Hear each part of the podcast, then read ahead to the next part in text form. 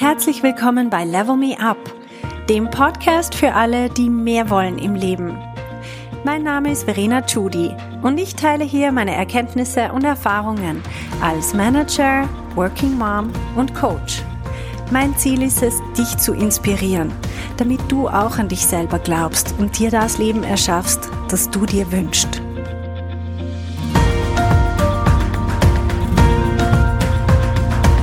Hallo meine Lieben, es ist nur noch eine Woche bis zu der hundertsten Podcast-Folge und bis zu unserem kostenlosen Webinar, das wir anbieten in diesem Zusammenhang mit dem Titel So programmierst du dein Gehirn auf Erfolg. Und ich habe schon einiges vorbereitet. Ich glaube, es wird wirklich ein ganz, ganz toller Inhalt, den ich euch dort weitergeben kann. Das sind die Tools, die ich im Coaching weitergebe und die wirklich bei meinen Teilnehmerinnen im Coaching die größten Durchbrüche erzielen und wo sie sagen, wow, das hat mir wirklich am meisten gebracht. Das ist es, was ich im Alltag jetzt tagtäglich anwenden kann. Das werde ich euch dort weitergeben. Also, wenn ihr euch noch nicht angemeldet habt, dann macht's das unbedingt. Verpasst es nicht. Das ist ähm, unter dem Link verenachudi.com slash 100. Könnt euch dort anmelden. Wenn ihr das noch nicht gemacht habt, vergesst es nicht. Drückt jetzt auf Pause und ihr findet den Link auch in den Show Notes. Dann könnt ihr direkt draufklicken und euch anmelden. Okay, so und heute möchte ich euch ein ganz praktisches Coaching-Beispiel weitergeben. Ich habe mit einer Freundin, das ist nicht eine Coaching-Teilnehmerin, also die weiß nichts von den Tools, mit denen ich arbeite. Und ich habe mit ihr eine äh, Unterhaltung gehabt. Ich habe sie seit längerem wieder mal getroffen.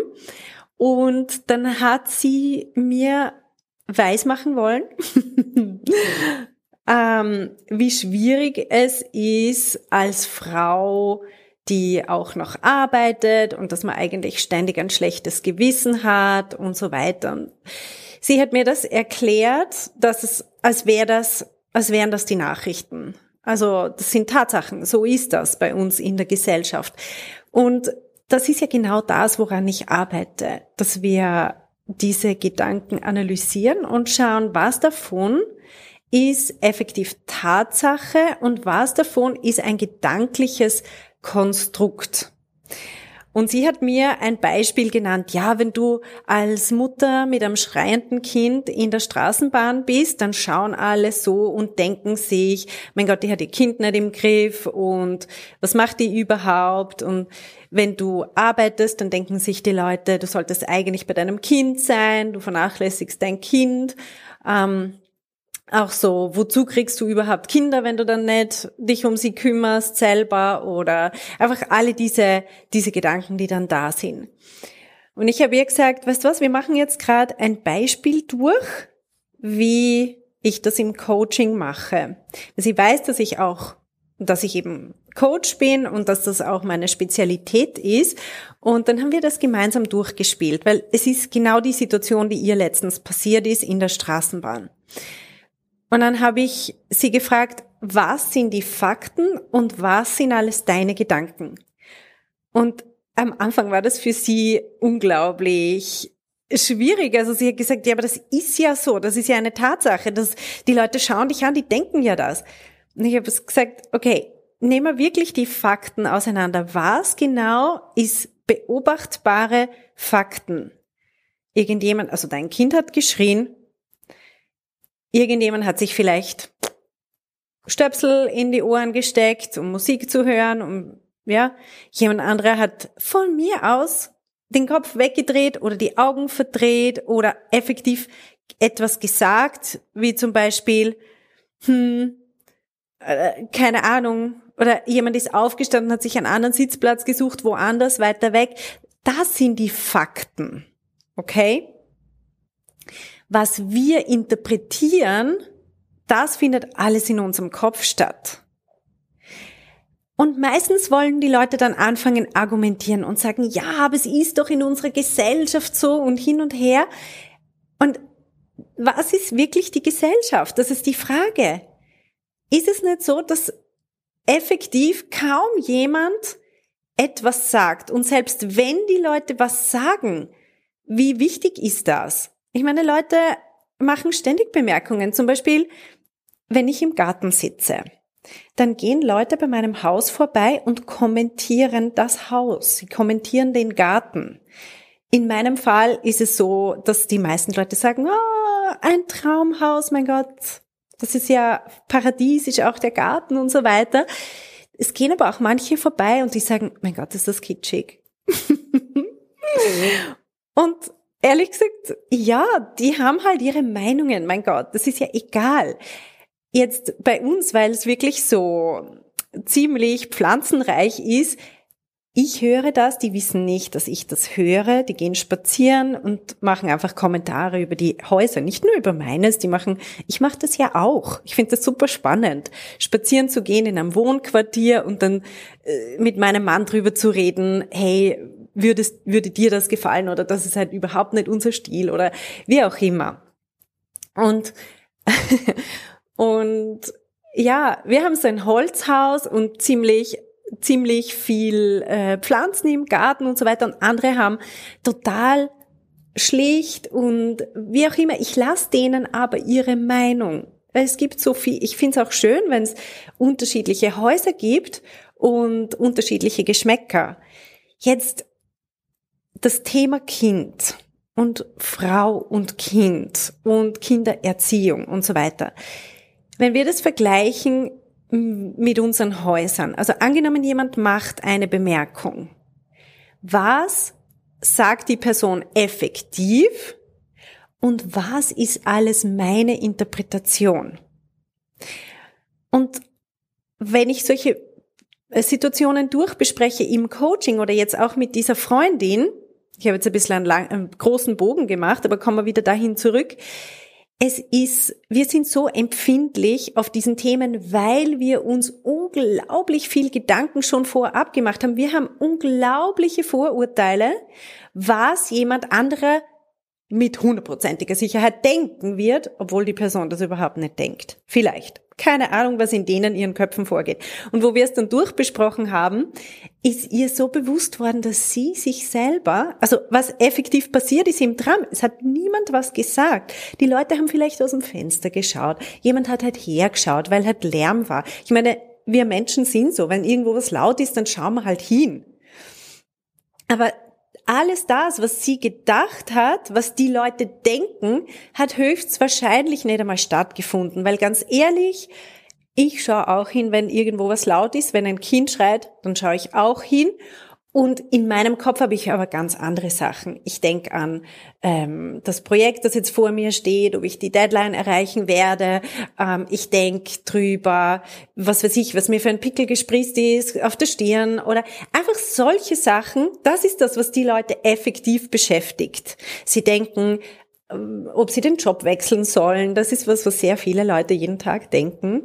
Das ist sehr spannend. Sie denken über ihre eigenen Probleme nach. Sie denken über ihre fünf Kilo zu viel und jetzt kommt die Badesaison und was weiß ich was. Über so Sachen denken die Leute nach und dann schreit da ein Kind. Okay. Aber die Mutter, jetzt meine Freundin, steht dort und glaubt, das ist aber in ihrem Kopf, alle denken nur über sie nach und haben Werturteile ohne Ende über sie, ob sie das richtig macht, falsch macht, was sie überhaupt da macht mit dem Kind und so weiter. Und es stimmt überhaupt nicht. Und auch wenn es stimmen würde, ist es doch egal. Wie bei meinem Haus. Die Leute haben explizit eine Meinung über mein Haus, aber es ist mir egal, weil ich nicht empfindlich bin auf dem Thema. Während wir Mütter so übersensibel sind, weil, und da muss ich wirklich sagen, einfach in den Medien und überall wird das so durchgekaut und wir werden so in diese Opferrolle reinmanövriert, wie schwer wir es nicht haben und wie die Gesellschaft uns nicht unglaublich schwer macht. Und ich bin total dagegen. Ich glaube nicht, dass diese Artikel uns unterstützen. Ich glaube nicht, dass sie irgendwas ändern, außer dass wir so empfindlich werden auf dem Thema. Stellt euch mal vor, stellt euch vor, niemand würde denken, dass es ein Problem ist. dass Frauen halt Kinder kriegen und dass sie arbeiten und dass, ja, so wie halt Häuser unterschiedlich ausschauen. Mein Gott. Stellt sich mal vor, es würde nicht so viel Literatur geben zu dem Thema.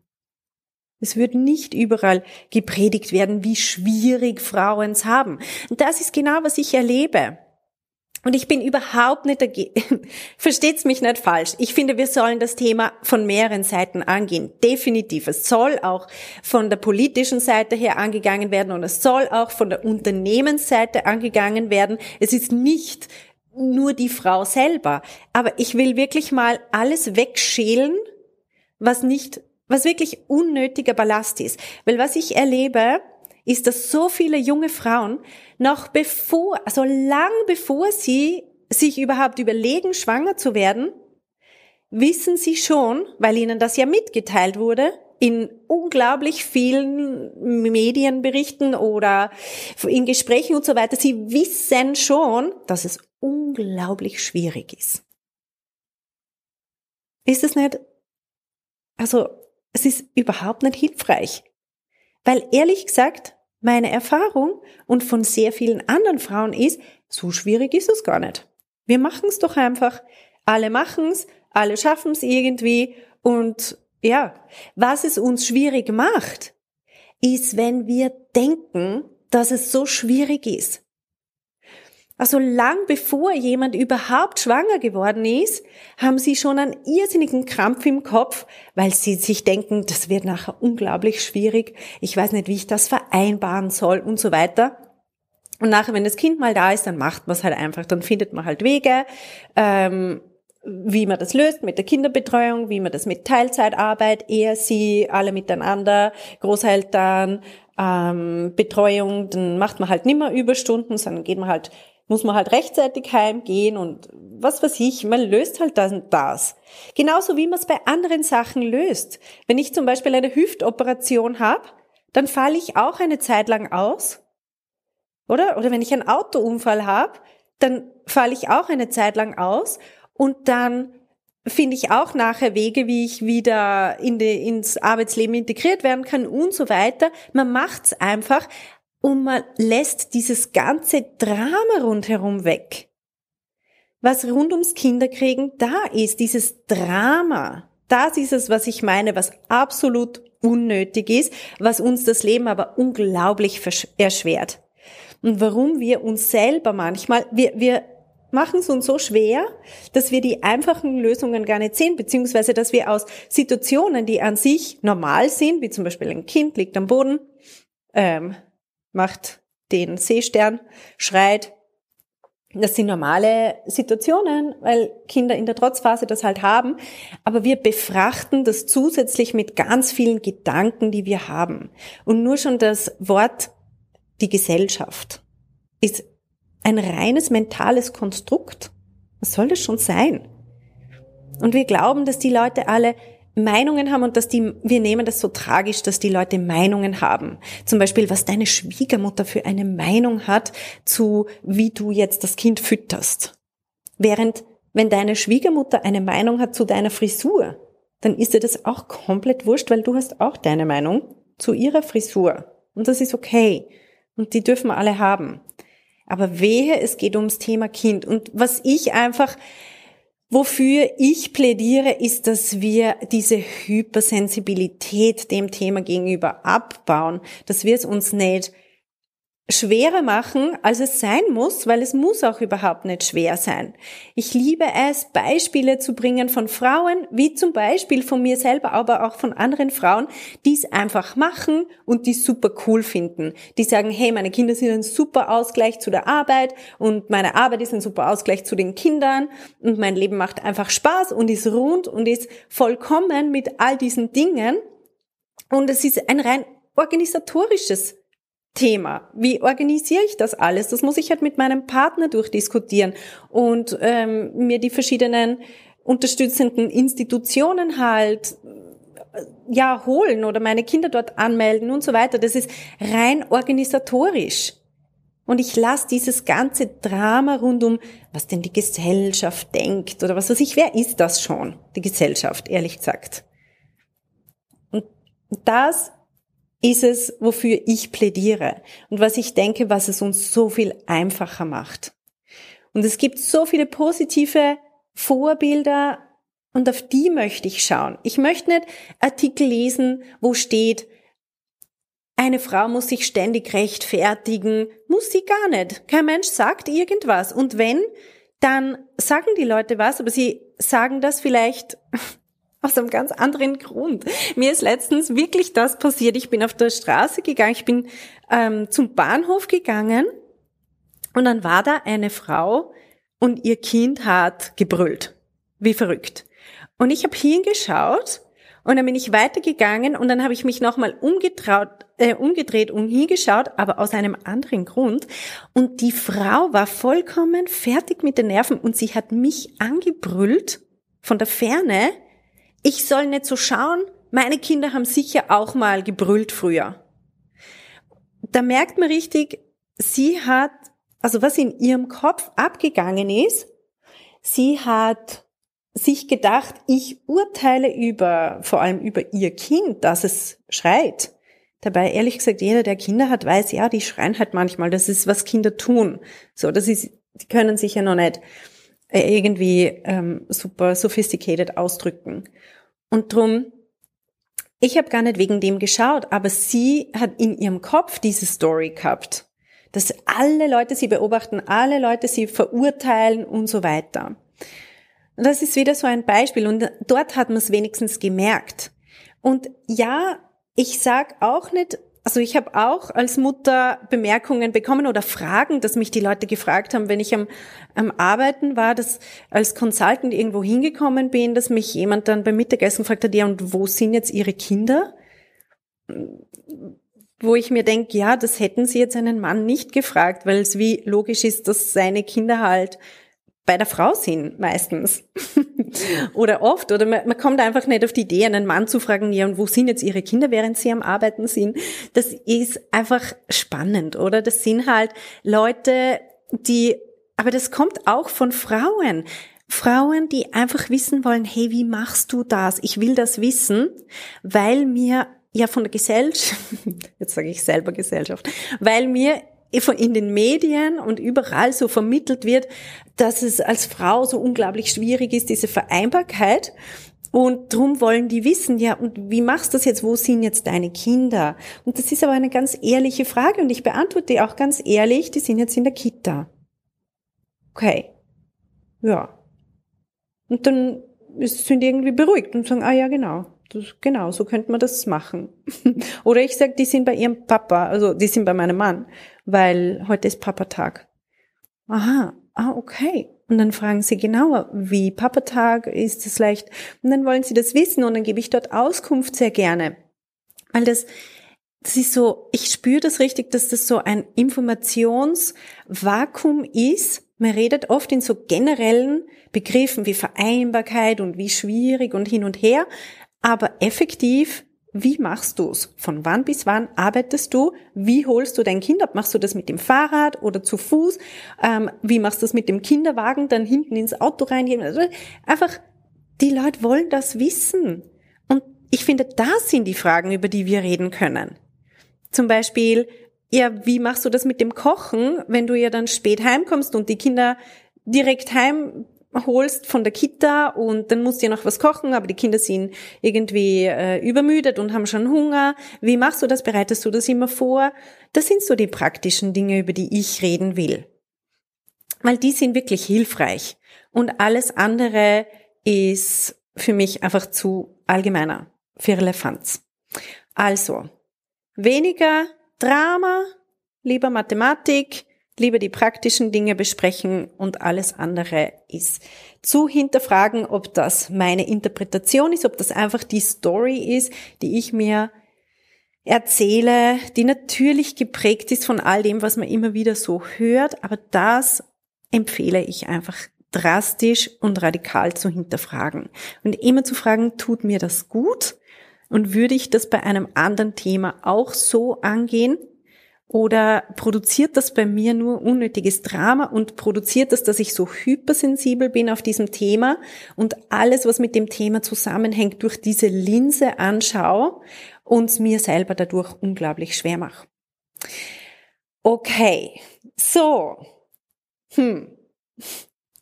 Das war ein bisschen schweres Thema heute, habe ich zumindest so empfunden.